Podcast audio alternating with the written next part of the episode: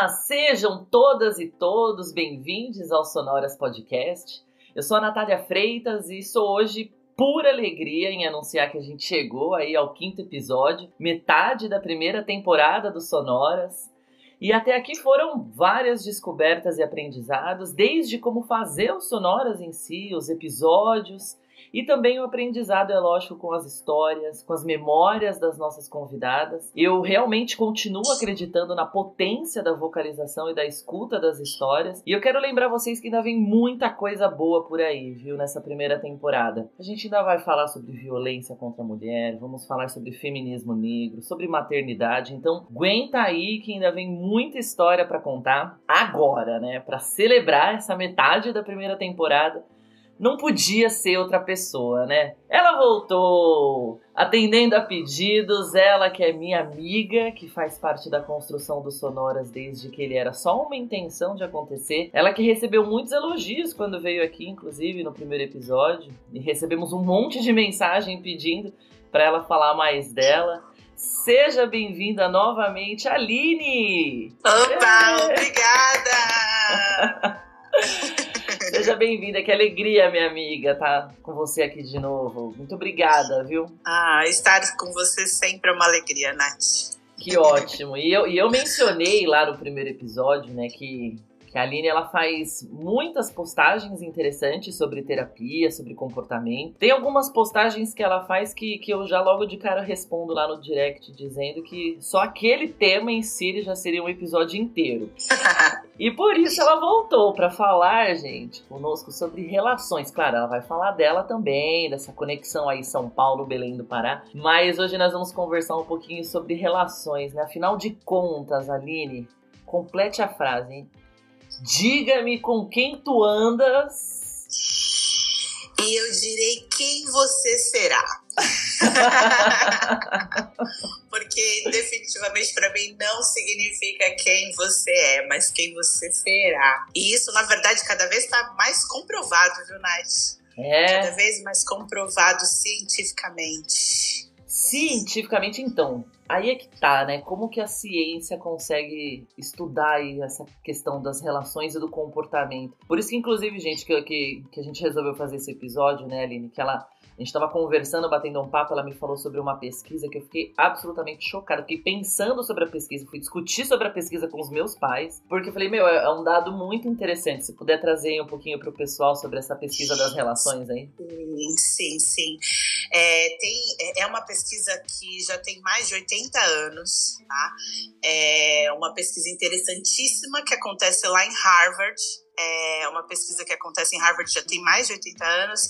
Hoje, quem encabeça, até para quem quiser pesquisar, quem encabeça essa pesquisa é um psiquiatra chamado Robert Y. Waldinger. Waldinger é W-A-L-D-I-N-G-E-R. É um cara super legal, que se você der um Google no nome dele, você já acha várias coisas interessantes, inclusive os dados dessa pesquisa. Então, é assim, é, vamos lá. Para começar, uma pesquisa que tem mais de 80 anos, quem conhece um pouquinho de pesquisa já sabe que, assim, é uma pesquisa que vale a pena, porque para ter já mais de 80 anos, estar no quarto diretor em Harvard, é uma pesquisa de bastante relevância, né? uhum. né? Porque, via de regra, as pesquisas acabam aí em 10 anos, porque acaba o dinheiro, ou porque ninguém continua chutando a bola para frente, os pesquisadores desistem ou perdem o foco na pesquisa, enfim. E essa pesquisa, ela começou, então, com é, são 700, 724 pessoas é, na, na adolescência, quase fase adulta. E hoje tem aproximadamente 50 e poucas, quase 60 ainda vivas, que começaram essa pesquisa, tá? tá. É, homens e mulheres, tá? Não são, não são só homens e só mulheres, são, e aí uma amostra desde pessoas bastante desfavorecidas que moravam nas, nas casas mais populares de Boston até estudantes de Harvard. E aí é, qual era o objetivo inicial da pesquisa e o foco se mantém? Pesquisar a vida do cara, pesquisar a saúde dele, acompanhar é, a saúde dele, acompanhar as escolhas deles. E no início da pesquisa foi feita uma pergunta para eles o que que era, né, o que que significava, é, quais eram os melhores, os maiores objetivos da vida deles.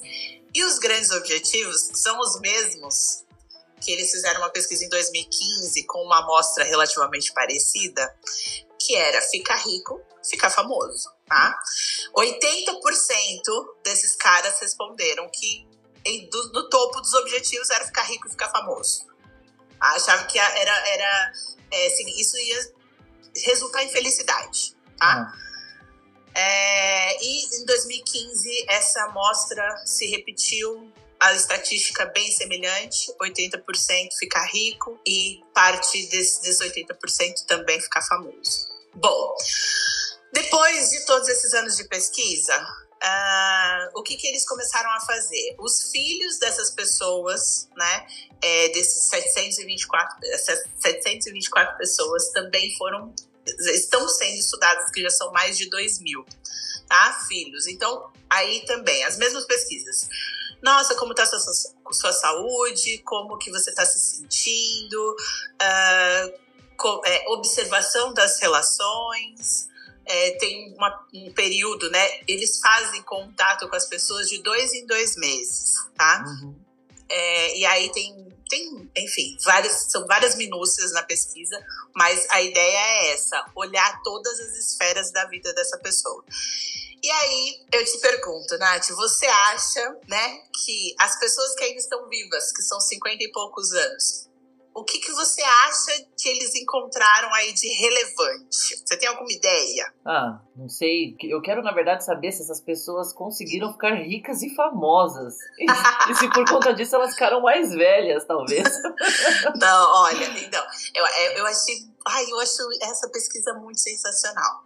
Por quê? Primeiro que, assim, de fato, teve desses 724, um deles se tornou presidente dos Estados Unidos. Nossa! E eles, eles não, obviamente, não revelam quem é essa pessoa, tá? Que, que está sendo estudada ou foi, já morreu, não sei, né? Esses, porque são dados que, que são confidenciais.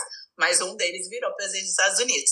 Teve é, houve alguns que foram do, do fundo ao topo, é, alguns de Harvard que foram do topo ao fundo. Ah. Então ele fala muito sobre isso. Mas o mais importante disso tudo, as pessoas, todas elas que chegaram a mais de 80 anos, tinham relações positivas. Elas tinham em comum o fato de trazerem com elas pessoas que fizeram diferença, que fizeram, que foram muito companheiros, que foram muito parceiros, no dia a dia, nada de excepcional. É, mesmo aqueles mais introspectivos, mesmo aqueles mais tímidos, eles trouxeram junto com eles pessoas que fizeram diferença na vida. Ah, e aí, assim, a gente não está falando de quantidade de pessoas, a gente não está falando nem necessariamente de ter uma relação estável é, obrigatoriamente de qualquer jeito. Não. A gente está falando de relações de qualidade, de relações positivas, de relações que te dão algum apoio, algum suporte, né? E uma coisa muito interessante que ele fala, sempre que eles, que eles contatam, especialmente hoje os velhinhos, né, do lado do começo da pesquisa, quando eles contatam as pessoas lá de Boston, aquelas mais desfavorecidas que permanecem numa situação desfavorecida, eles sempre indagam mas por que, que você me liga tanto? A minha vida não tem nada de interessante. Isso me lembra muito sonoras, inclusive, né? Tipo, não tem nada de interessante para falar, por que, que você quer falar comigo? Né? E a gente sabe que qual, qualquer história é relevante. Que legal, é. uau! Muito impactante é, mesmo. Pois é, e porque assim, as pessoas que chegaram na fama, que chegaram no dinheiro, muitas delas chegando com uma saúde muito, muito, muito desgastada. Saúde, saúde física e mental. Porque aí o que, que eles foram fazer? Esses caras que estão com 50 e poucos anos, eles foram olhar para trás na pesquisa, especialmente no que eles, a gente chama hoje de meia-idade, 50 anos, né? Uhum. Num, Hoje a gente já está chamando 50 anos de meia idade. E aí eles voltaram para olhar, assim, ah, vamos ver nos 50 anos dessas pessoas como está a taxa de colesterol, que é o né, diabetes. Uhum. Aquelas coisas que a gente acha que são mais relevantes. Não, nem, não, não tem nenhuma congruência. Tem gente que está mais alta, tem gente que está mais baixa, mas todas elas com relações estáveis positivas. Então, assim, é, tem três pontos que aí eu queria ler para você, três pontos relevantes dentro da, dessa lição, dos bons relacionamentos que nos mantêm mais felizes e mais saudáveis. Tá bom. O ponto um que eles falam: conexões sociais são muito boas para nós e a solidão mata. A solidão ela é extremamente tóxica, literalmente tóxica para o nosso organismo a sensação de solidão para as pessoas produz uma série de químicas dentro do nosso corpo que podem levar a câncer, que podem levar a disfunções, a, a, a formações cerebrais diferentes. Fisicamente falando, tá? O cérebro fica diferente, porque a pessoa se adapta àquela solidão e aquilo pode ficar pode se tornar tóxico. E isso está é, cada vez mais Sobre isso tem forte, pesquisa forte, também, né? forte, sim, sim, sim. Uhum. É, tá cada vez mais forte a, a, a, as pesquisas, a ciência está dando muita base para isso, né? Porque as pessoas estão aprendendo a viver sozinhas, mas nem sempre o começo é porque elas querem. E aí essa adaptação, ela vai em cima desse não querer. E aí isso vira uma bola de neve. Né? O ponto dois, não, é isso eu até já citei, né? Mas não é apenas a quantidade de amigos que você tem, se você está ou não num relacionamento sério, mas sim a qualidade dos seus relacionamentos mais próximos. É, e aí ele, ele traz um dado nessa, nessa pesquisa interessante até de, de parceiros, por exemplo, que brigam dia sim, dia não. Mas tá tudo bem, porque não é uma briga tóxica, uma briga que faz mal, porque a parceria permanece, né? É, é, o companheirismo ele está acima dessas brigas bobas, até porque as brigas vêm justamente das coisas que a gente tem de diferente. Uhum. E às vezes até se acostuma, né? As pessoas se acostumam com as pequenas brigas e tá tudo certo né? Mas o mais importante é que exista essa parceria. E o terceiro ponto, para a gente depois discorrer a respeito. As boas relações não protegem apenas o nosso corpo, mas protegem o nosso cérebro. Então, porque eles veem que essas pessoas que chegaram, né, que hoje estão com 80, já na casa dos 90 e alguns anos, é, alguns já chegaram em 100 anos, inclusive, eles uh, têm uma saúde física, inclusive, muito, muito positiva. A memória é, começa a desgastar muito mais tarde. Que legal. Diante, diante de ter essas boas relações que fazem tão bem para o cérebro e para o corpo. Uau, Olha que incrível. Quanta coisa, né? Eu quero, eu quero voltar em alguma, alguns pontos aí da pesquisa que você mencionou. Mas de cara é, é de fato perceber que os desejos, né? Eles mantêm-se inalterados na lista do, do topo da felicidade há 80 anos atrás e agora, né? Exato. Medir a felicidade, na lembra que a gente falou no primeiro episódio sobre o sarrafo muito alto? Olha o sarrafo da felicidade aí, tá vinculado a dinheiro e fama, assim, tipo, de cara já é um dado que me, me chama bastante atenção. Uhum. Mas aí, quando a gente fala sobre essas conexões cerebrais que são formadas por conta das relações, sejam elas relações de qualidade ou relações tóxicas, como que a gente mede o que é uma boa relação, Aline? Dá para a gente pensar um pouco sobre isso? Você falou sobre a questão do companheirismo, né? Mas o companheirismo Sim. ele vai exigir o quê? ele vai exigir tempo e dedicação, ele vai exigir respeito, vai exigir respeito às diferenças para qualquer tipo de relação, mas ao mesmo tempo nós somos é, desde pequenininhos, né? Radicados numa perspectiva da gente ter que aprender a se virar muito cedo sozinho, é, da gente esconder sentimentos, menino não chora, a menina tem que ter, espera-se dela comportamentos sociais voltados porque é um comportamento aceitável de uma menina. Então, assim, os nossos comportamentos eles estão sendo sempre podados, moldados, enfim. Como é que a gente vai começar é, estabelecendo relações desde pequeno, entendendo que a gente tem. As asinhas vão ser cortadas o tempo todo, que às vezes a gente não pode se expressar. Enfim, é, é complexo pra caramba, né? Super, super, super complexo. É, eu, o que você falou é super importante. É, é desde cedo que a gente tem essa, esse molde, né? Uhum. Ao mesmo tempo, Nath, a gente falou também isso na, no outro episódio, a gente nasce com algumas predisposições, né? Genéticas, uhum. é, de personalidade. A gente já nasce com essas predisposições, independente do que vai acontecer com a gente, tá? Uhum. Mas sim, desde cedo, e é ótimo que a gente possa, hoje em dia, falar mais sobre isso. Sim. Porque a gente tem uma tendência de ser uma geração de pais um pouco diferentes né?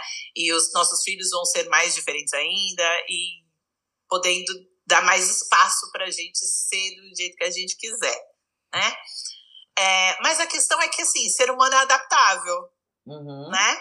Então, independente do que a gente vive na infância, a gente tem uma capacidade de plasticidade muito grande, né? O nosso cérebro ele é altamente adaptável para tudo. Inclusive, é, quando a gente traz essa, essa, essa nova necessidade. Ah, eu, eu aprendi a ser de tal jeito, mas eu entendo hoje que eu preciso ser do jeito outro. É, eu posso ir treinando e me moldando a essa nova essa nova versão de uhum. mim, né? E isso é importante. Você isso eu acho que é, mais, é fundamental. Você é comentou sobre isso quando falou sobre a solidão, né? Que a gente Exato. se adapta, inclusive, até à solidão. Por mais que a gente não queira, mas a gente condiciona o cérebro. Exato. Ai, mas exato, deve ser, é difícil, exato. hein? É difícil, não, não é fácil, não. não em nenhum, de nenhuma forma é fácil. Aí, assim, quando a gente vai falar de relações, a gente, a gente busca um ponto de equilíbrio. Hum. E aí a gente entra, inclusive, numa palavrinha chamada resiliência, né? para quem me acompanha mais de perto aí, Natália Freitas, só para entender um pouco da risada, né? É, aí eu vou fazer só um parênteses, é, e a gente vai chegar para falar sobre isso também, sobre a pandemia, sobre a enxurrada do, da, do tenha, faça, leia, exercite-se, faça pão, seja grato, sabe? A gente entrou numa onda assim, sabe, assim, de uma coisa tão tóxica sobre a resiliência, é. que eu sou uma, da, da, uma, da, uma das pessoas que critica essa, essa resiliência toda aí. Então, mas pera lá, é, aí é que tá. Eu vou falar da resiliência no ter, um, o termo científico, tá? Ok, Porque obrigada. Essa, essa resiliência maluca, né? Essa positividade, uau, ela, para mim, não funciona, uhum. né? Vamos falar, vamos falar do que fala na ciência. Primeiro que a resiliência é um termo super amplo, né? Ela vem inclusive lá da engenharia, que é uh, a resiliência do produto, a capacidade é, elástica que tem um produto. Olha então, assim. a capacidade que ela tem de voltar a, ao formato natural depois de sofrer algum impacto, tá? Então, desde aí, a gente já começa a ter noção do que pode ser resiliência de fato. Para a psicologia, a resiliência, ela é a capacidade adaptativa que a gente tem diante de uma catástrofe, diante de uma mudança, diante de alguma coisa. A gente vai ser a mesma pessoa na hora que essa pandemia acabar, Nath? Vamos voltar ao velho normal? É óbvio que não. Cada um na tua realidade. Uhum. Mas não, não seremos as mesmas pessoas. Óbvio que não. Então, a resiliência ela tá nisso, é a tua capacidade de se adaptar a alguma coisa nova, especialmente a uma coisa nova negativa. Por que especialmente? Tá? Porque a resiliência diante do que é positivo, ela é muito fácil ela vira gratidão. Não, pera. A gratidão também tem o seu espaço na ciência, mas vamos devagar, porque aí é muita coisa que você tem dificuldade de lidar pra gente falar. Vocês estão vendo que está virando uma sessão de terapia, né? Agora, Aline, deixa eu voltar aqui, né? Como que a gente consegue medir, então, o que são boas relações, hein? Então, vamos lá. Isso não tem assim, tipo, ah, vamos medir com um termômetro, com uma régua. Não, uhum. não. Ela é positiva para cada um. Né? Uhum. Não é à toa que a gente se identifica mais com alguns amigos ou se identifica um pouco mais com alguns parceiros ou parceiras. Né? Isso é de cada um. Então, assim, eu preciso entender o quanto a presença daquela pessoa é, me agrada, o quanto eu desejo estar perto dela, por que, que eu desejo estar perto dela, uhum. né? E esse porquê é muito importante, Nath. Porque assim, está, eu quero estar. Ok, mas por que, que eu quero estar? Porque alguém pode ser viciante para mim e negativamente viciante. Olha só. Ah, mas por que, que eu quero? O que, que essa pessoa causa em mim? O que, que ela me faz? O que, que ela me traz? O que, que eu quero dividir com ela? Eu posso dividir tudo? Porque essa pergunta também é muito importante, uhum. porque olha só, se tiver alguma coisa que eu não possa dividir porque vai causar algum constrangimento, vai causar alguma coisa negativa, eu preciso medir o quanto eu estou disposto a não dividir isso. Tá. Né? Tem uma, uma frase eu não vou me lembrar agora de quem é, mas depois em algum momento a gente pode escrever isso em algum lugar. Mas veio à minha cabeça, eu vou falar. É uma frase que fala, né, que o, o bom amigo é aquele que você pode criticá-lo e você também pode falar as coisas, as suas coisas boas para ele. Ou seja, sem esperar que ele sinta inveja, sem esperar que ele fique chateado porque eu o critiquei, uhum. né? Então, assim, pensando, porque assim, o amigo não é uma, uma pessoa para você ficar só vivendo coisas legais. Não, eu preciso dividir a vida. Eu, eu preciso poder dividir a vida, né? Mas eu também não preciso precisar. Olha só. Olha eu não tenho obrigação. Eu tenho que dividir o que eu quiser. Pois é, você estava falando aí, eu estava pensando em como isso é delicado, porque as relações em si, elas já pressupõem, inclusive, relações de poder, né? Pois é. Caramba, isso é bem delicado, né? O quanto que de fato, e essa questão que você falou do porquê, isso é muito, muito bacana de parar para se refletir, porque a gente percebe muitas relações que que estão absolutamente envolvidas com poder e interesse, né? Então, eu vou me aproximar, eu vou me dedicar a essa amizade, eu vou me dedicar a essa Sim. relação, à medida que essa amizade também, que essa relação em si também, em contrapartida, está me satisfazendo de alguma maneira, mas é, não é de uma maneira genuína, como você está falando, mas de uma, uma maneira onde, de fato, algum interesse meu, que às vezes eu nem sei identificar que interesse é esse, está sendo atendido. Sim, mas vamos lá. Aí é, um, é um ponto de vista perturbador, é. né? é, Desculpa, mas parar. assim. não, não, porque assim, de fato, é, assim, é um ponto de vista, ok. Mas aí, aí entra a tal da, da psicologia positiva, que virou ciência recentemente. E é nela que a gente fala de resiliência, de gratidão, de bem-estar, uhum. né? E assim, Nath, a gente, a gente é, é, é um ser vivo que busca necessidades. Uhum. Né? A gente parte do princípio que a gente precisa satisfazer necessidades. Uhum. Desde fisiológicas até as mais subjetivas, que é tá lá no topo da pirâmide de Maslow, né? Uhum. A autorrealização. E a gente tem outras teorias de motivação, mas todas é muito elas, elas se conversam nesse sentido. A gente precisa satisfazer necessidades. E necessidades é buscar, poder, querer. Uhum. Não tem jeito. Isso é inerente ao ser vivo, pois não é nem é. só ao ser humano, é ao ser vivo. Sim, sim, sim. Concordo então, contigo. A gente, a gente Vamos entra buscar nisso, boas né? relações, então. Isso, isso. isso. Acho Agora, que esse é o mais importante. Deixa eu te fazer buscar. uma pergunta, Aline. É, ah, existem alguns atributos, como você já mesmo falou aí, né? Da própria empatia, resiliência. Agora, como que, né? A comunicação, a escuta, como que esses atributos eles podem interferir positivamente, inclusive, em uma relação, né? Ou quanto que a gente pode, inclusive, trabalhar esses atributos, né? Porque a Sim. gente vive, inclusive, relações, né? Onde a gente tem pouca oportunidade de falar, onde, onde as, as pessoas escutam, mas já escutam já pensando na réplica. E tu, tudo isso interfere também numa relação de qualidade, né? Nath, é, é, olha, É engraçado. Eu vou dizer que, assim, é, eu, eu até olhando para minha história, eu cresci em uma família que a gente falava tudo em meias palavras. E eu não suporto isso.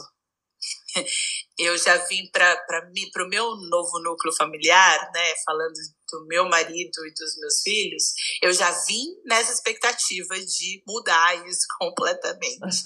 Então, na minha casa é tudo falado é tudo falado, é tudo escrito. A gente, se eu tô aqui em atendimento dentro do escritório, os meus filhos sabem a hora que eu entrei, a hora que eu vou sair, é, sabem momentos que eles podem entrar se precisar, se for uma emergência. É tudo muito claro, aberto, escancarado até. É, e eu é, falo que isso é treino. Isso não, uhum. tem, não tem magia, é treino. Você precisa falar, você precisa aprender a ouvir. Nem tudo que você fala é lei. Uh, eu preciso aprender a escutar e aprender é, a fazer o outro te ouvir. Uhum. Isso é um exercício contínuo, né? Exato super contínuo, não tem não dá para você ensinar isso para os seus filhos aos 5 anos de idade e não praticar, porque ele não vai aprender, ele não, ele vai parar de fazer. E isso é outra coisa importante, é, é até falando da relação de pais e filhos. É, a gente só, só vai conseguir ouvir dos nossos filhos aquilo que a gente fala com eles a respeito. Então, se você falar do seu, pro, com seus filhos sobre bebida, o que, que ela tem de bom e o que, que ela tem de ruim, ele não vai falar com você. Se você for falar com seus, com seus filhos sobre sexo, é, sobre sexualidade especialmente, aí falando desde a infância, né?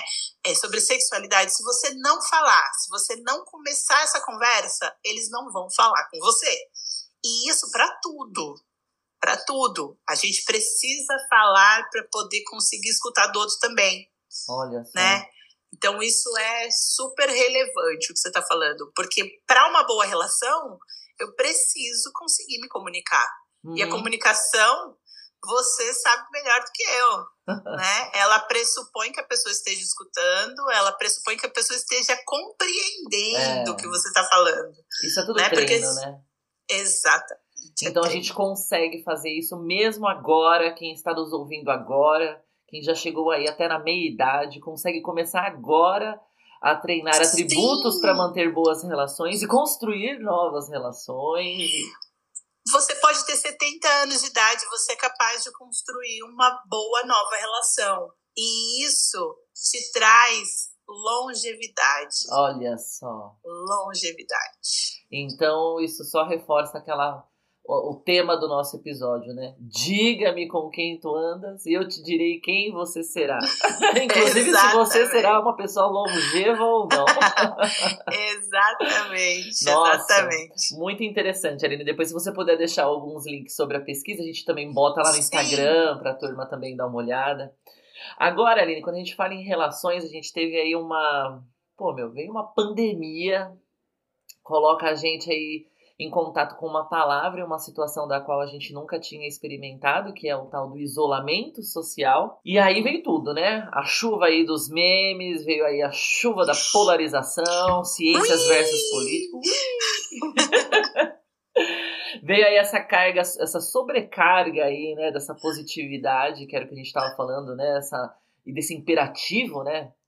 Faça, leia, cozinhe, arrume, limpe, sabe, assim, tipo, essa, essa, essa carga, assim, social, assim, sabe, tipo, você tem que estar tá se mexendo, você tem que fazer live, você tem que é, fazer, fazer, fazer, fazer, produzir.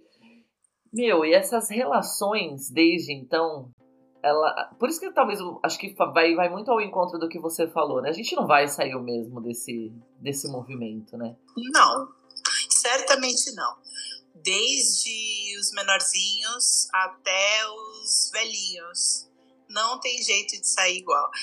É, eu acho assim, uma coisa que é muito importante, essa, essa questão das relações, independente do isolamento social, ela pode se manter. Tá? A gente viu como a gente se adaptou, a gente foi resiliente em relação a isso, a maioria de nós, tá? É, isso também já é uma, uma nova pesquisa, inclusive.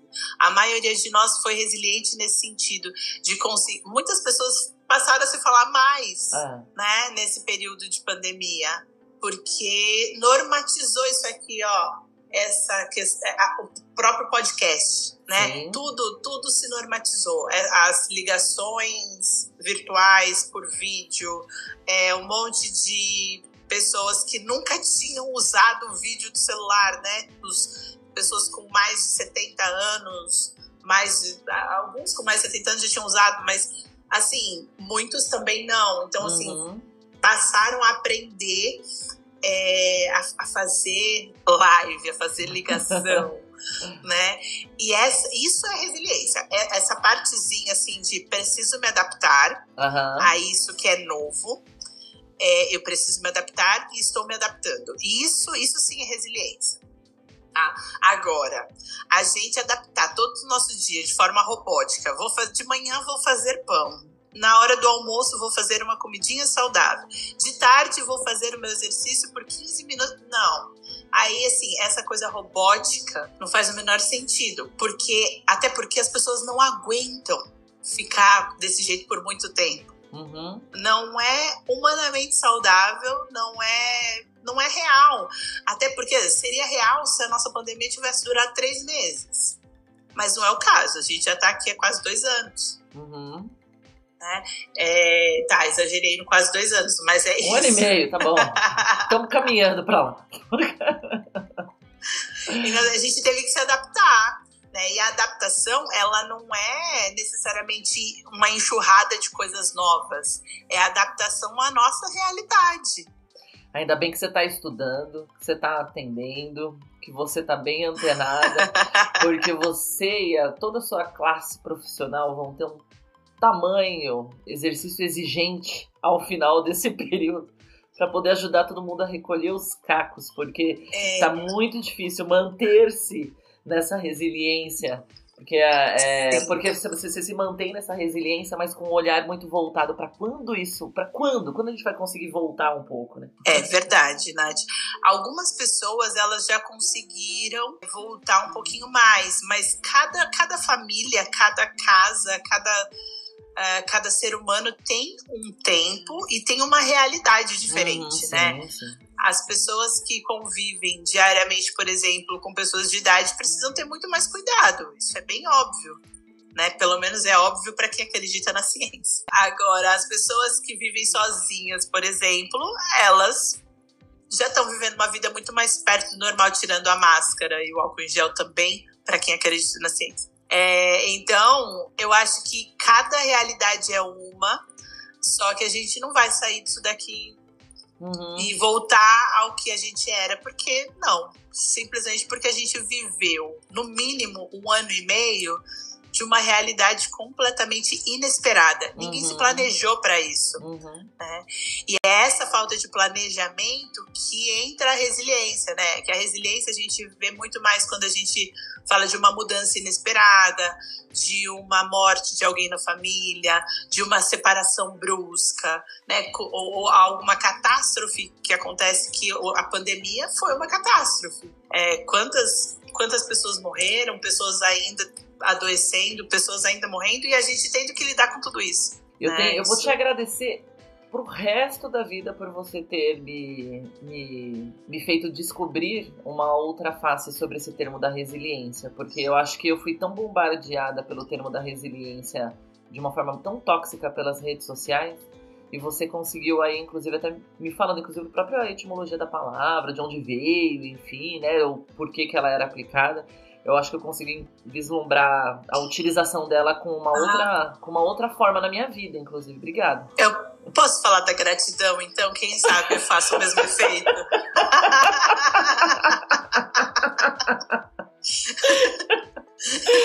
Pode. Então, vamos lá. A gratidão. A gratidão, Nath, ela não deve isso, vamos de novo, tô falando de ciência, tá? Não tô falando de coaching, não tô falando de gratiluz, não. Eu tô falando de gratidão, também um termo dentro da psicologia positiva, que é uma abordagem científica. A gratidão ela não nega nada de ruim, né?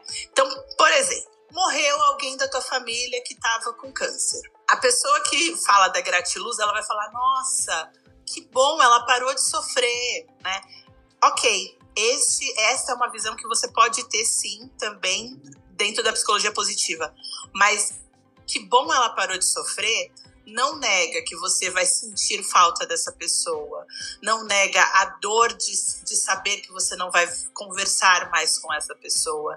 Então, assim, a gratidão é você sim conseguir enxergar alguma coisa positiva, um lado positivo de algo que você está vivendo, de que você está vendo, que você está sentindo, mas sem negar o que é negativo. Porque a hora que você passa a negar a qualquer custo o que é negativo, aí você tem um problema muito maior. Aí a gente uhum. volta lá no começo da nossa conversa, porque isso é inclusive cancerígeno, tá? uhum. tá? Porque isso se somatiza de uma forma extremamente tóxica dentro de você. Por isso que eu odeio a gratiluz. Sim, porque como psicóloga, não, eu digo, não dá para negar sentimento negativo. Você não deve negar. Você precisa, inclusive, nomear, ensinar as pessoas a nomearem, ensinar seus filhos a sentir ciúme, a sentir raiva, a sentir tristeza, que tá tudo bem, é inerente a gente, mas assim, tá, beleza, tô triste. E agora? Uhum. O que, que eu faço daqui para frente? Uhum. Aí entra a gratidão, né? Vamos, vamos, vamos olhar por outro lado? Vamos olhar o que, que tem de aprendizado nisso? O aprendizado é gratidão. Uhum. Ok. Vou dormir com essa, vou pensar bastante sobre isso. obrigada, obrigada por isso. Ai, que barato. Você, acho ótimo que você, você deu alguns exemplos no qual a gente ainda fala um pouco sobre essas relações, né, virtuais, a gente falou um pouco agora aí, tivemos que treinar toda a nossa resiliência desde que iniciou-se esse processo da pandemia. É, mas eu não posso deixar de perguntar, e, e, como a gente consegue auxiliar os filhos, os nossos filhos nessas relações virtuais, né, que é tão importante para a formação? Vamos pensar naquela na pesquisa mesmo, da, da pesquisa, da longevidade, né, da, da manutenção Sim. de boas relações, relações de qualidade, enfim, todos esses, esses atributos que a gente falou aí sobre as relações. Como ajudar os filhos nessas relações virtuais também, Aline? Sim, sim. Vamos lá. Bom, a gente precisa partir do pressuposto que os nossos filhos, é, é, eu vou falar de filhos crianças ainda, tá? Ah. Antes ainda da adolescência, mas ah, não, a gente pode até falar junto nesse sentido. Criança e adolescente não estão com o cérebro 100% formado. Então, eles não têm um foco atencional 100% formado, eles não têm ainda é, a capacidade de filtrar tudo que a gente sabe que precisa filtrar, eles não têm capacidade plena de entender o que está certo, 100% certo, e o que está 100% errado. Eles não têm capacidade ainda de filtrar uma série de coisas que eles podem se deparar na internet, por exemplo. Então, por isso, sim, que crianças e adolescentes não têm autonomia para viver o mundo virtual sozinhos. Não tem. É, eu comparo assim, ó, é igual você soltar uma criança dentro de um shopping, sem nenhuma supervisão. Pode acontecer muita coisa legal, mas pode acontecer alguma coisa ruim, né? Porque eles podem se deparar com pessoas querendo extorquir, é, enfim. Eles nem sabem lidar com pode... os desejos deles, na verdade, né?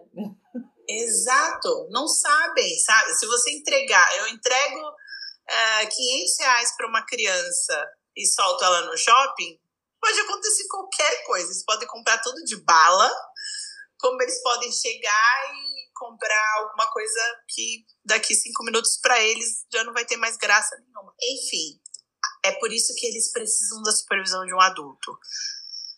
É, então, o ideal, e isso eu falo para todos os pais e adolescentes que eu atendo, o ideal é que você saiba tudo que seus filhos acessam. O grande vilão, eles sabem mexer nesses troços muito mais que a gente. Então, assim, para você deixar o teu filho mexer, você precisa saber minimamente no que ele está mexendo. Por exemplo, Discord. Não sei se Isabela usa Discord. Usa? Não sei. Você sabe se ela usa? Não sei. Tá. Bela. Não, tudo bem, vamos lá. vamos lá, Discord. Discord é um, uma mistura de WhatsApp e MSN. Para quem está nos ouvindo, MSN, a maioria aqui acho que deve ter usado. Uhum. Tá? O Discord, via de regra, eles usam muito para poder conversar sobre jogos. Mas no Discord, eles conversam com muitas pessoas que eles não conhecem.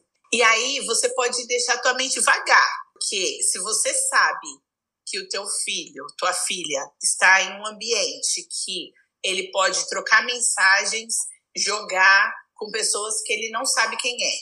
Que pode dizer, ah, eu, eu sou Luizinho, moro é, no interior de São Paulo e tenho 14 anos. Até você saber se isso é fato ou não, tem um longo caminho. Uhum. E aí o que acontece? Dados reais de também já pesquisas rolando e dados que eu trago para vocês da, dos meus atendimentos. Muitos adolescentes trocando amigos reais por amigos virtuais nesse período de pandemia. Muitos, muitos, tá? E isso é um dado muito relevante, a gente precisa acompanhar. Sim, tem pais, e aí assim, tem várias formas. Tem pais que proíbem, ponto, não vai conversar com ninguém que não seja real. Você uhum. só vai poder conversar com quem você realmente conhece. Se você vai conseguir monitorar se isso de fato está acontecendo, isso é contigo adulto, não é com ele adolescente, nem com ele criança. Tem pais que, não, tudo bem, eu vou jogar com ele também. Posso jogar? Pode, mãe, bora. Pode, pai, bora é outro jeito. Tem muitos pais que preferem, tá? Deixa eu entrar no seu mundo para ver se tá tudo bem você conversar com essa pessoa. Uhum. Né? O problema é que, assim, quando a gente fica sabendo, se a gente ficar sabendo, essa amizade já tá rolando há um tempão. Né? E de tudo pode acontecer. Então, para mim, Nath, uma coisa que é imprescindível acompanhar o que o teu filho faz no mundo virtual. Uhum porque é muito perigoso. Eu tive essa experiência aqui em casa durante a pandemia com a Isabela, que ela conheceu alguns amigos. Eles chegaram a formar um grupo de teatro musical virtual. Eles se encontravam para ensaiar, aí eu entrava lá no quarto lá para ver as chamadas, os ensaios, faziam gravações, fizeram vídeos. Eu achei uma experiência assim incrível, para te falar a verdade, assim. Poxa, que legal, porque os amigos próximos mesmo, cada um entrou na sua bolha Tá. E sumiram.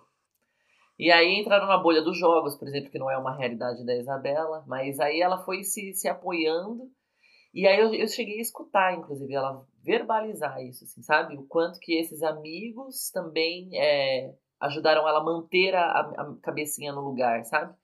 As isso é chamadas, é as cantorias, os ensaios, enfim. E várias outras experiências que ela teve que foram muito positivas. Outras nem tanto, enfim. Que eles conseguem brigar até no virtual. Isso é muito legal, né? Sim.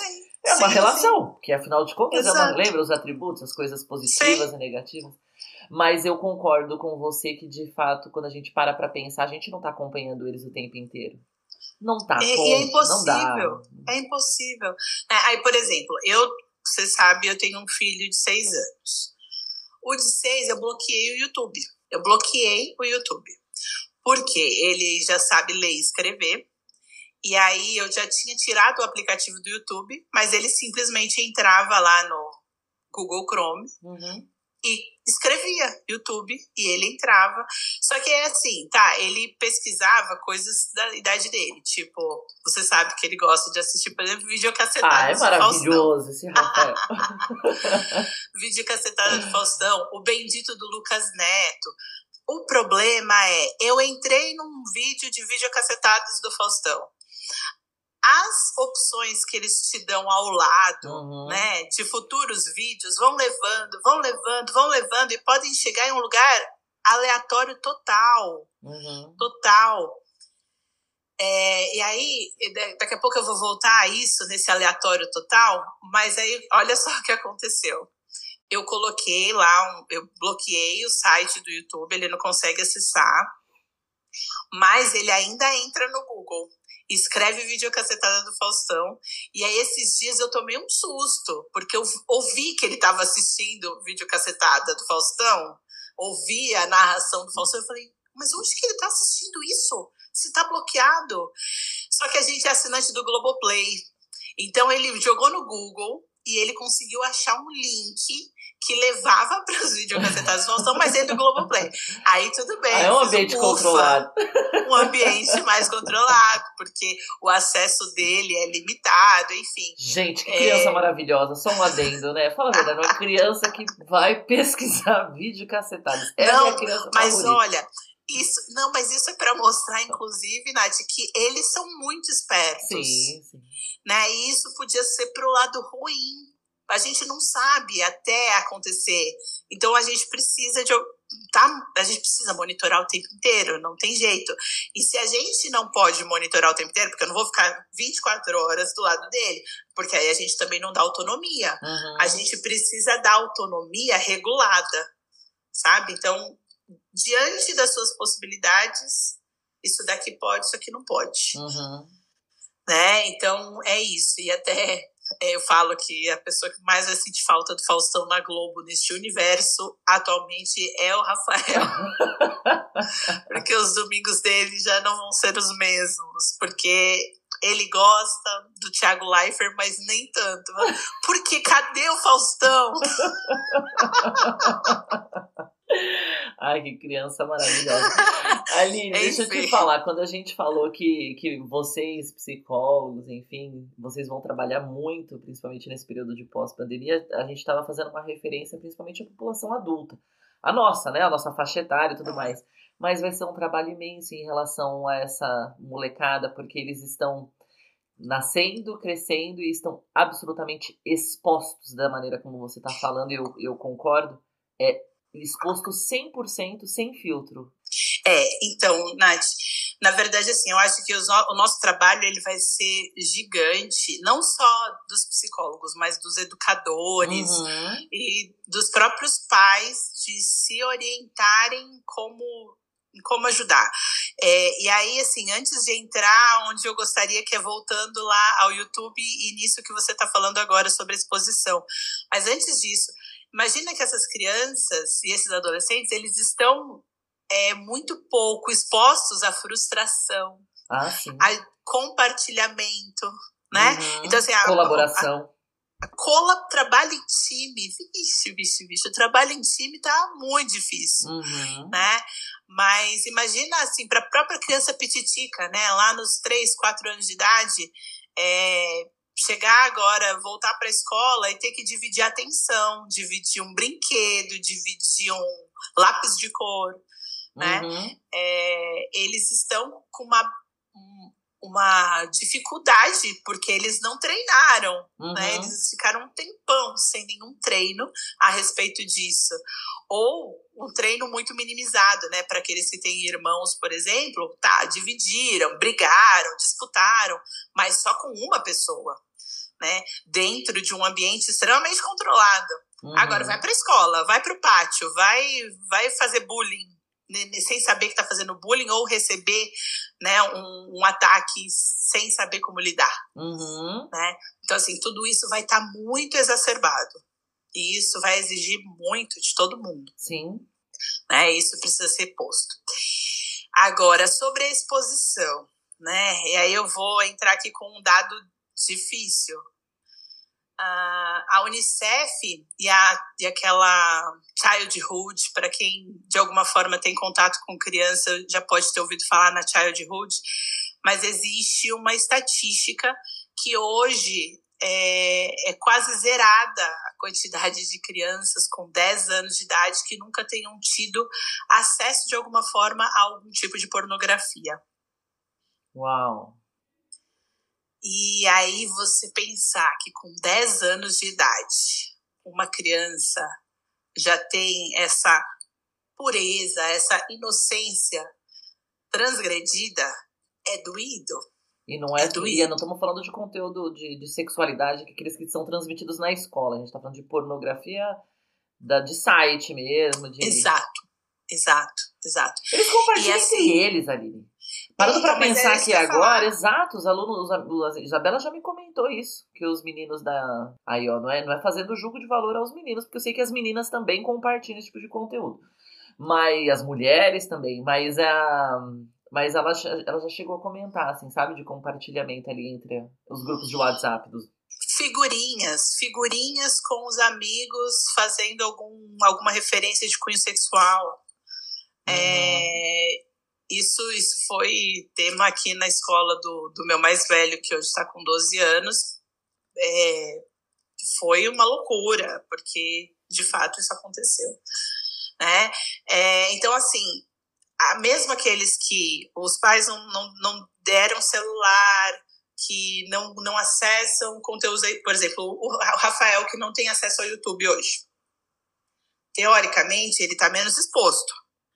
Mas a gente tem algumas vulnerabilidades. Por uhum. exemplo, ele joga alguns jogos que são virtuais e que, te, que são online, virtuais são todos, mas são online. Então, de vez em quando, vem aqueles aquelas propagandas uhum. né, no meio do jogo. Eu só deixo ele é, jogar jogos da idade dele. Mas quem garante que ali, naquele universo, não vai ter alguma coisa que não foi filtrado? Uhum. Não sei. Pode sim ter um acesso. Agora, se lá na escola, o dia que ele estiver de volta para a escola, tiver algum amiguinho que tem celular, que já teve acesso a esse conteúdo e quiser mostrar, eu também não tenho esse controle. E é aí que entra essa estatística, né? As, pessoas, as crianças até 10 anos de idade, eles. Agora, na, na pandemia, esse, esse número está caindo muito, tá? Já está de 10 para 9. É, porque mesmo aqueles que não acessam, os amiguinhos mostram. Uhum. Bom, Acho que isso se conecta muito com o que você falou sobre as relações, sobre o falar, né? Se eu não falar sobre isso, eu também Exato. não vou escutar sobre isso dos meus filhos, né? Então tá aí a, o exercício da, da manutenção da relação em Sim. prática. Sim, e, e, de fato, assim, prática mesmo, sabe? Conversar com os seus filhos, conversar, é, nomear partes íntimas, falar é, do quanto é especial, do quanto é importante, é, porque faz parte desde que se nasce, né? A sexualidade dentro da psicanálise, se a gente fosse resumir em uma palavra, ela significa desejo, né? Então tudo aquilo que a gente deseja tem a ver com o nosso impulso sexual. Ah, eu desejo um sapato é, preto, salto 10. Aí você já começa a imaginar aquele sapato com a roupa que você vai usar. Isso tudo é impulso sexual, porque a sexualidade é o desejo em si. E aí a gente precisa ajudar a criança e o adolescente a caminharem por isso. O que vai acontecer em termos de ato sexual é algo lá para frente. Você não precisa falar sobre isso, mas ela precisa saber que a vulva, o pênis, eles têm nomes, eles não precisam toda hora ser nomeados com apelidinhos carinhosos que a gente dá, mas que eles têm nomes e que se você usa uma calcinha, se você usa uma cueca antes de colocar uma calça, uma saia, um vestido, um shorts, é porque tem uma importância e precisa de um cuidado que ele tem as pessoas que podem ajudar e as pessoas que não devem ajudar. E se tem alguém querendo ajudar e não deve, ele precisa contatar esse adulto de segurança que precisa ser você, inclusive. Precisa né? ser de segurança. Exato, e ele precisa entender quem são essas pessoas de segurança. E aquela exposição da internet é algo desnecessário. Olha, tem gente que gosta de filmar e expõe na internet e não é legal. Então, assim, se você vê, me conta né? E, e não, não continua vendo. Tira isso de lá e depois a gente conversa. Vem falar comigo o mais rápido que você puder. E falar sobre isso com naturalidade. Uhum. Porque gente, é, é, um assunto de tabu. Ah, com certeza. É, com há certeza. muitos anos. É tabu em cima de tabu. Né? Então, assim, não é à toa que tem apelidinho, porque parece que a gente não pode nomear. Por quê? Né? Se braço chama braço, por que, que eu vou chamar pênis de pipi? né?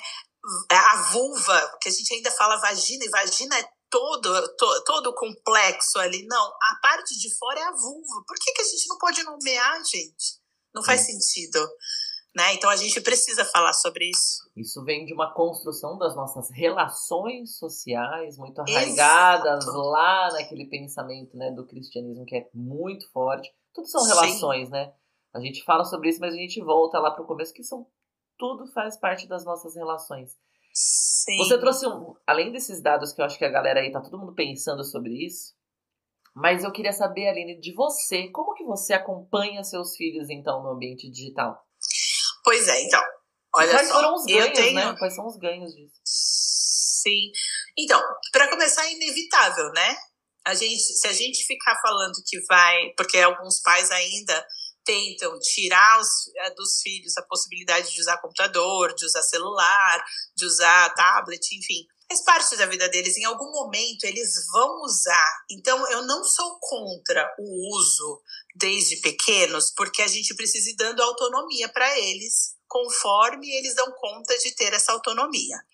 É, então acho que até certa idade, por exemplo, é modo avião deixa usar modo avião. Não tem possibilidade de usar jogo online, de acessar nada online. Se for acessar algo online, é com você do lado. E essa autonomia é de criança para criança, adolescente para adolescente. Eu, Aline, é, o meu filho com 12 anos, ele tem acesso aos streamings é, 14 anos para baixo. Tá? Porque eu acho, eu, Aline, dentro da minha casa, acho que é possível 14 anos para baixo. Um, YouTube, ele tem lá o controle de paz e ele usa o meu acesso. Ah. Então eu, eu controlo todo o histórico dele. Né? Ele não tem um, um login específico dele.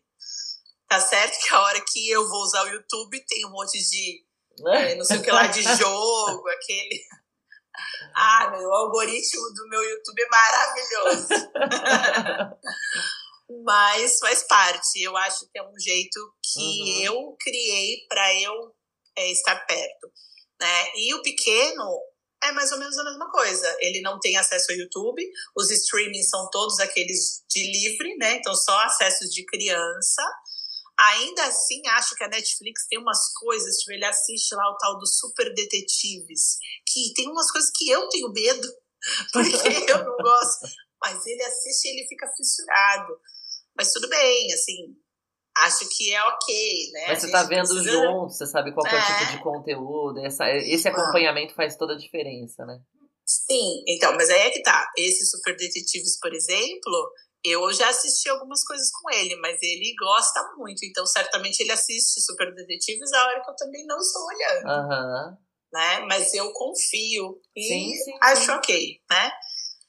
É, e agora tem o Globoplay também pra ele assistir Os vídeos cacetados.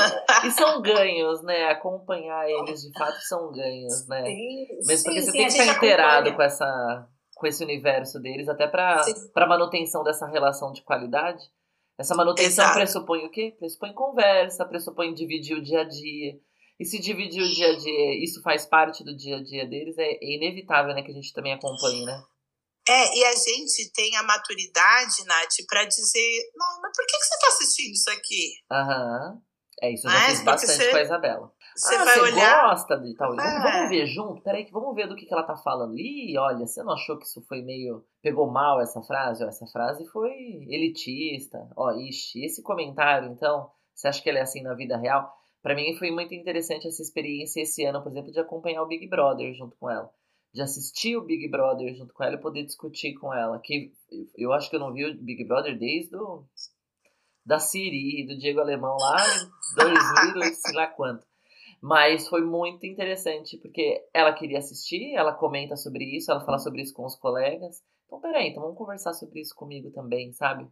E, uhum. e aquilo dali, por exemplo, é uma experiência de relações, né? Assim, uma imersão nas relações, inclusive. Sim, sim. Então eu achei importante fazer parte desse movimento. Sim. É um exercício, Agora, né? É, uma coisa que eu não sei bem como controlar, divido isso com você, é o TikTok. Isso ah. aí é um, é um poço sem fundo, né? Exato. É um poço sem fundo e sem filtro, né? É assim, existe, é igual o YouTube. É, tem algumas coisas que de vez em quando são bloqueadas, mas até alguém bloquear, várias pessoas já viram. Uhum. Né? Então é bem complicado. Mas nesse momento, por exemplo, eu não consigo tirar daqui. porque ainda estamos vivendo um momento de pandemia que, para ele, ele, eu digo para o meu filho, o TikTok ainda é relevante. É. Eu sempre que passo por isso aqui também. Ô, ô, Aline, por falar em filhos, então agora a gente vai transformar um pouquinho aqui esse nosso bate-papo, que tá bom pra caramba. Vamos falar um pouquinho também sobre, sobre a sua história, porque seus filhos fazem parte aí da sua história. E atualmente você mora com a sua família em Belém, certo? Exato. Você pode falar um pouquinho mais sobre essa mudança pra gente? Sim, com certeza. Bom, vamos lá. Eu me mudei para cá em janeiro de 2017, tá? É foi uma, uma mudança super pensada. E eu também não posso deixar de dizer que muito privilegiada. Né? Eu não posso negar que sou muito privilegiada sim. É, bom, muito pensada por quê? Vamos lá. O Márcio, meu esposo, ele é engenheiro civil e ele já trabalhava aqui no interior do Pará há alguns anos, né? É, desde. Vai fazer 10 anos esse ano, olha Uau, só. Uau, tudo isso já. Pois é, vai fazer 10 anos. Então foi desde 2011. Né? Ele começou trabalhando em Brasília, aí ele ia todo final de semana para casa. Então ele ia na sexta, voltava para Brasília na segunda. E aí depois ele veio para a obra em si aqui no interior do Pará. Junto com isso, por uma coincidência do universo, eu tenho uma tia, irmã da minha mãe, que veio morar aqui em Belém do Pará, com também um trabalho do meu tio e tal. E aí eles vieram e a gente começou a conhecer Belém, porque a minha família é uma família de relações muito fortes. Vamos falar sobre isso. então a gente, pelo menos uma vez por ano, a gente começou a vir para cá, e algumas vezes mais de uma vez por ano.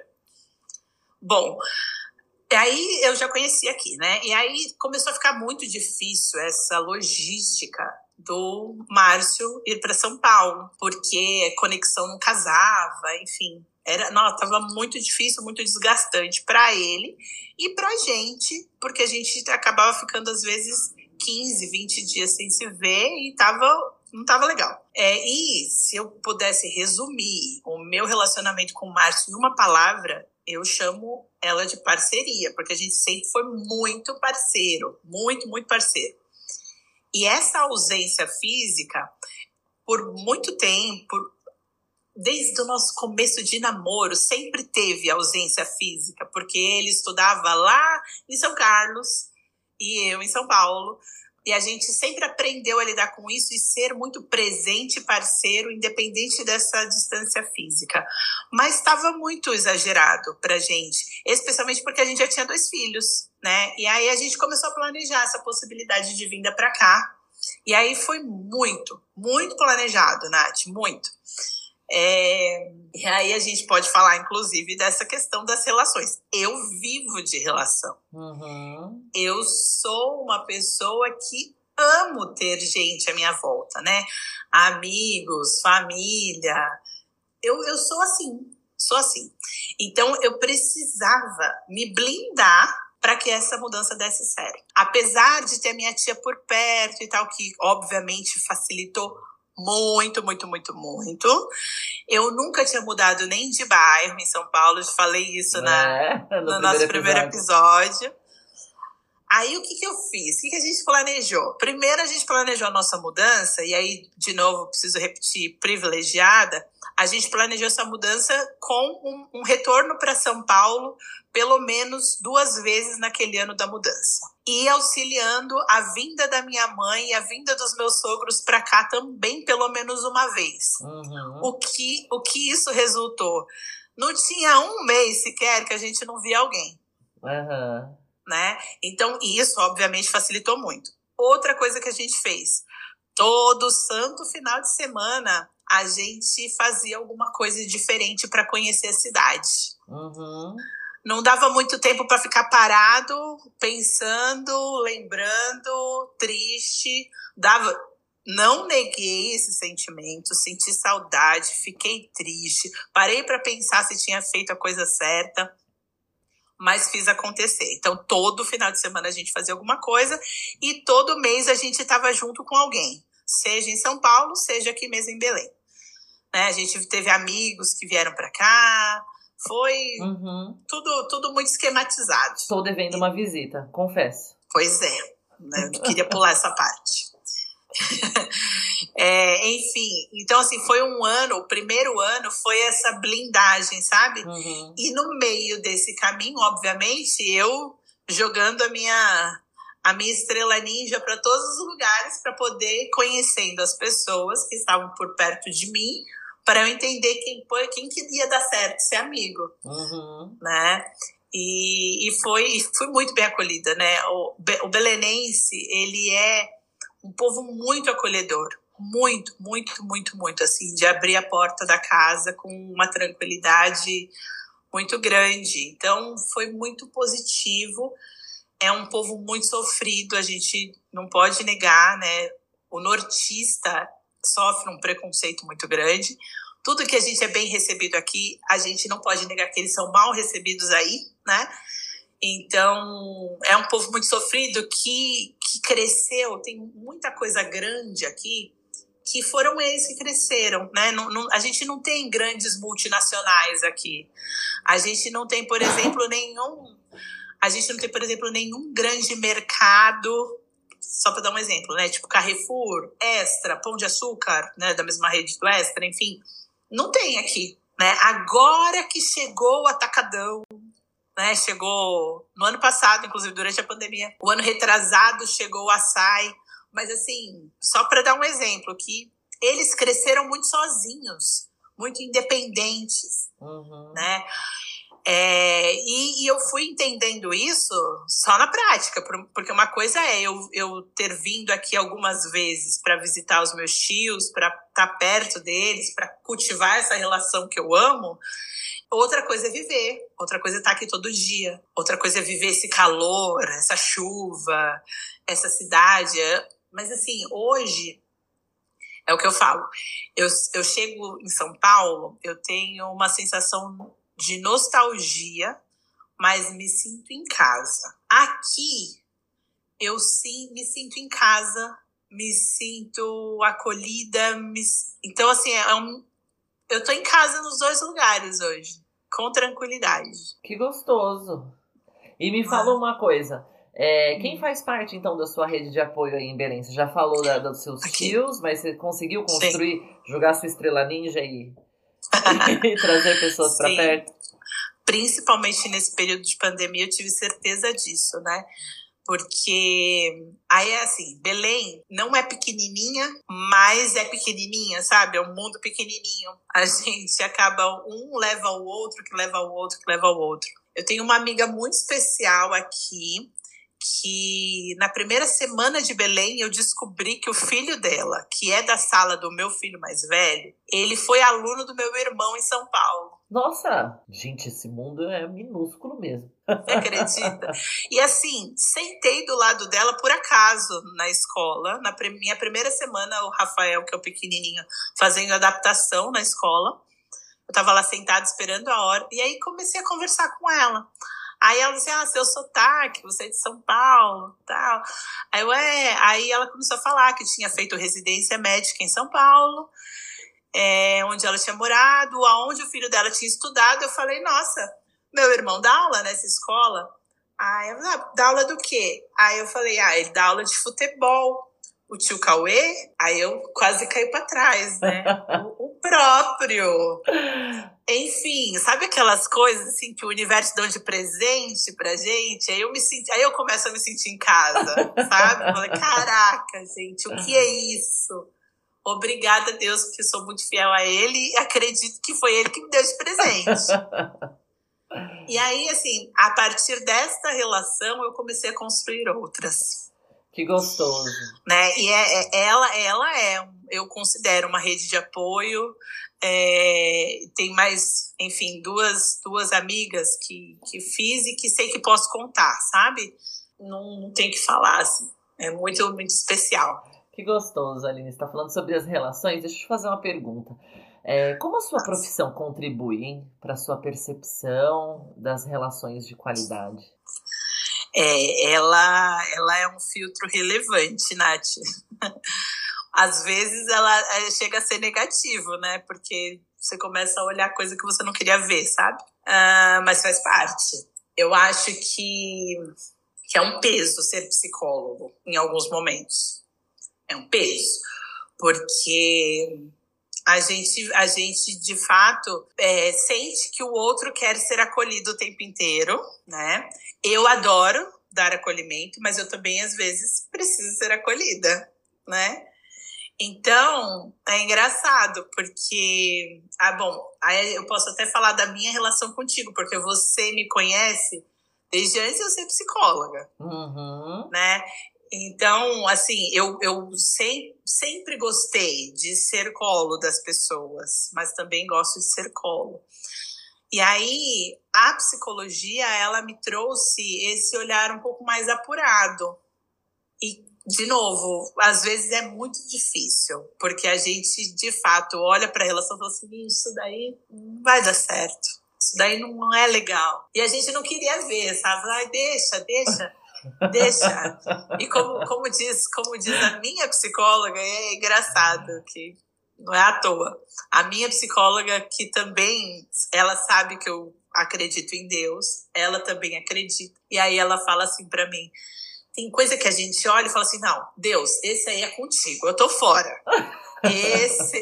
e aí eu tô aprendendo a fazer isso. Não, isso daqui eu não vou botar meu dedo. Deixa para Deus, porque não é para mim. tá certo.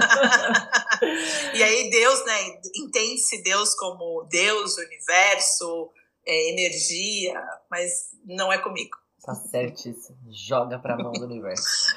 Deixa eu te fazer uma pergunta, Aline. Você mencionou aí que, que, a gente se conhece desde a adolescência. É verdade, viu, gente? Desde a adolescência. Delícia. Há 20 anos já. É, se perguntasse, né, pra Aline criança, será que ela se imaginou que um dia ela estaria morando em Belém? Você lembra quais eram os sonhos da Aline criança? Eu não me lembro quais eram os sonhos. Eu já, já parei para pensar nisso. A única coisa que eu sei que desde pititica eu queria era ser mãe. Olha só. Desde pititica. Eu sempre me imaginei mãe, apesar de nunca ter gostado de brincar de boneca. Mas olha que interessante, eu dava aula para amigos imaginários, para ser humaninhos imaginários.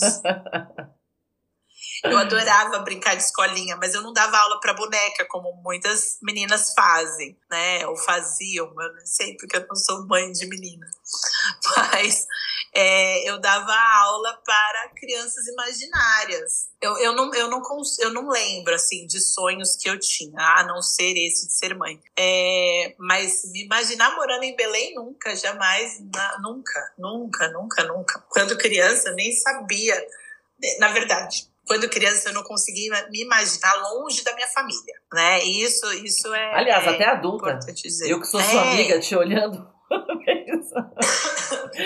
Na verdade, eu ainda não me imagino. Porque eu me imagino, eu, eu me sinto muito próxima. Uhum. Mesmo longe, sim, muito sim, presente, sim. né? É, é, e eu cobro muito isso deles. E aí, de novo, né? Como eu falei, a minha, o meu núcleo familiar de mãe, pai, meu irmão, a, a questão da comunicação nunca foi algo forte, não foi, não era, nunca foi um ponto forte da minha família. Só que eu trago isso agora com muita força. Eu sou a pessoa que vou escancarando, vou escancarando todas as portas. Tá, tá, tá, tá, olha aqui, ó, ó, tá vendo? Tá vendo isso aqui? Então, ó, ó, viu? Eu sou essa. Eu sentei nessa cadeira de vou falar, vou fazer vocês falarem também. Isso é pesado às vezes, né? Porque para mim é fácil, eu sinto como fácil, uhum. para eles não necessariamente. Sim. Mas eu sinto também que eu, eu planto, planto sementinhas importantes, sabe? De deles poderem saberem que podem falar e que às vezes é muito bom falar. E eu também aprendi a respeitar quando não quer falar, ok. Mas eu, eu acho que é esse desejo de trazer a família comigo é um sonho que eu consigo manter, porque eu tenho família muito próxima no Paraná, eu tenho família muito próxima em São Paulo, uhum. eu tenho família muito próxima aqui. E outra coisa que também é meu isso, né? Eu juntei muito a, a minha família com a família do Márcio. Ah, é verdade.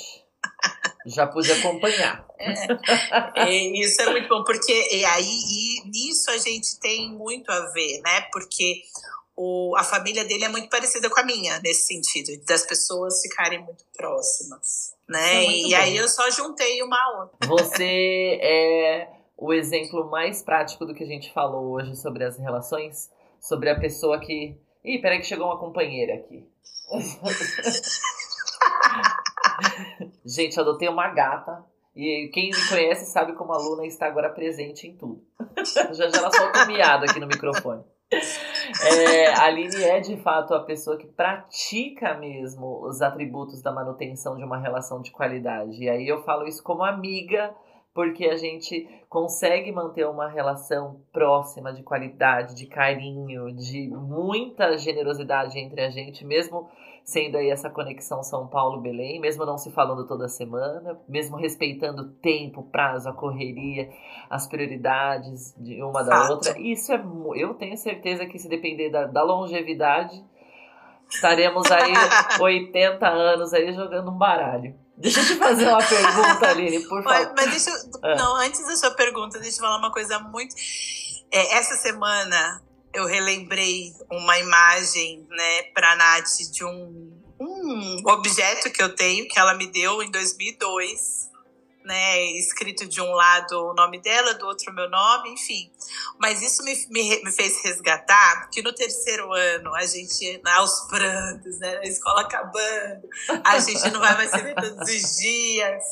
A gente se fez prometer naquela ocasião, eu não não sei se você se lembra, mas eu sou dessas que guarda essas memórias nostálgicas. A gente se fez prometer, e olha o que é, né?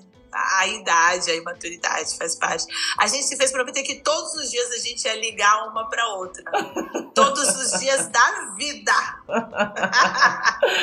e por um tempo a gente fez isso, hein? Sim. Por um tempo a gente fez isso. Que gostoso mas essa presença diária ela existe. É. Isso é o mais importante. Que delícia, eu não lembrava. A gente já se prometeu tanta coisa. A gente tem caixas de cartas trocadas. Ai, que delícia. Isso é muita amizade gostosa. A gente falou sobre o passado, mas vamos pensar no futuro, porque a gente também falei, né? O que eu penso da nossa amizade até quando a gente chegar nos 80 anos. Que você pensa, Aline, para o futuro das relações? Como, como que que você se imagina daqui, sei lá, uns alguns anos, umas décadas também? Dá para se imaginar? Onde você se imagina? Onde é um ponto de interrogação. Mas assim, daqueles gigantes, porque é um ponto de interrogação, na verdade, da minha relação com o Márcio. Por quê? Eu adaptei a minha vida profissional, especialmente, para estar em qualquer lugar, porque eu, eu sei que para ele é importante é, obras faraônicas, como eu falo para ele. é verdade. Ele, ele, ele não se contenta em fazer um, uma parede, um, um cômodo de casa, não. Ele precisa de obras faraônicas. E aí eu adaptei as minhas necessidades profissionais e pessoais a isso, né? E, e tá funcionando maravilhosamente ah, bem. Que parceria, você mesmo falou. Então, eu não sei aonde eu vou estar e pouco me importa. Eu, até, até a primeira mudança acontecer, era um ponto uhum. de interrogação que me assustava. Hoje não me assusta mais. Ai, que gostoso. Hoje não me assusta mais. Então, assim, o onde, não, não, não sei. Agora, as relações, eu continuo perseverando nelas, Nath, e acredito muito que eu vá colher bons frutos. Acho que, eu, acho não, tenho certeza, como todos nós temos alguns assuntos para resolvermos, né? Internamente, psicologicamente falando, como eu dou muito essa relação para o outro, às vezes eu cobro muito do outro que tem essa relação comigo. E não necessariamente o outro queira dar, né? Então eu fico me imaginando, por exemplo, se daqui a um tempo os meus filhos, quando tiverem autonomia e independência, derem umas sumidas, assim. Nossa, eu vou ficar muito brava. Mas. Isso é com eles, não é comigo, é algo que eu não posso controlar. É, você pode controlar como você se sente em relação Exato, a isso. Exatamente, é, é, é disso que eu tô falando, é que são coisas que eu preciso trabalhar comigo. Ainda bem que tem aí tempo aí, conhece bastante dos atributos de uma boa relação, vai conseguir tirar isso de, de letra, com certeza. Com certeza. Aline, com certeza. que delícia poder contar com você nesse episódio pra gente poder falar sobre relações. Eu acho que com certeza eu, eu vou sair daqui super reflexiva e pensativa. E até quero perguntar para quem está nos escutando aqui até agora, e mais de uma hora de papo aí, né? E para você, né? Como estão suas relações? Você teve algum insight a partir desse episódio aí para pensar sobre as suas relações? O seu, micro-universo aí, nos atributos de como você pode construir uma relação boa, pensando inclusive aí, ó, na longevidade. Quer viver bem? Quer viver mais? Mantenha, assim, boas relações. É isso, Aline? Exatamente, Nath. É o que fica dessa de todo esse nosso papo, né? A lição mais importante. Bons relacionamentos nos mantêm mais felizes e mais saudáveis. E ponto. Não tem para onde é, a gente seguir diferente disso. E pode ser uma relação, pode ser dez relações. Aham. O importante é que ele seja bom. Muito bom, muito bom. Vou sair daqui super pensativa. Não quero é, terminar esse bate-papo sem lembrar mais uma vez, gente. Vai seguir a Aline no Instagram para vocês também ficarem impactados com as postagens que ela faz. Ela fez uma recentemente sobre depressão sazonal. Tô pensando nela até agora, inclusive.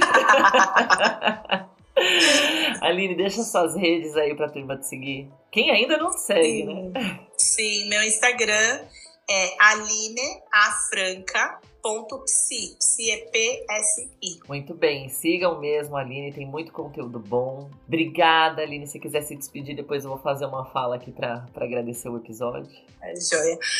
Obrigada, Nath, mais uma vez. Fico à disposição, inclusive, para a gente fazer é, alguns. Eu, tô já imaginando aqui a gente fazendo podcasts com, com os pitacos de psicologia, assim, para a gente levar, levar sim. longe a discussão. Eu adoro essas viagens e você sabe que você pode contar comigo.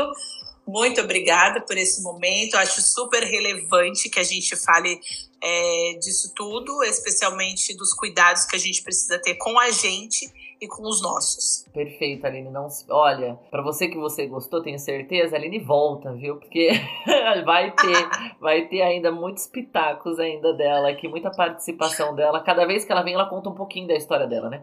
Hoje ela falou sobre a mudança pra Belém. Na próxima vez ela, ela volta um pouquinho mais pra falar da infância aí pra gente. e pra você que nos acompanhou até aqui, quero só agradecer então pela sua participação aí nos escutando. Não deixe de comentar esses insights, essa, como estão as suas relações hoje também, pra gente lá no arroba sonoraspod. E até o próximo episódio.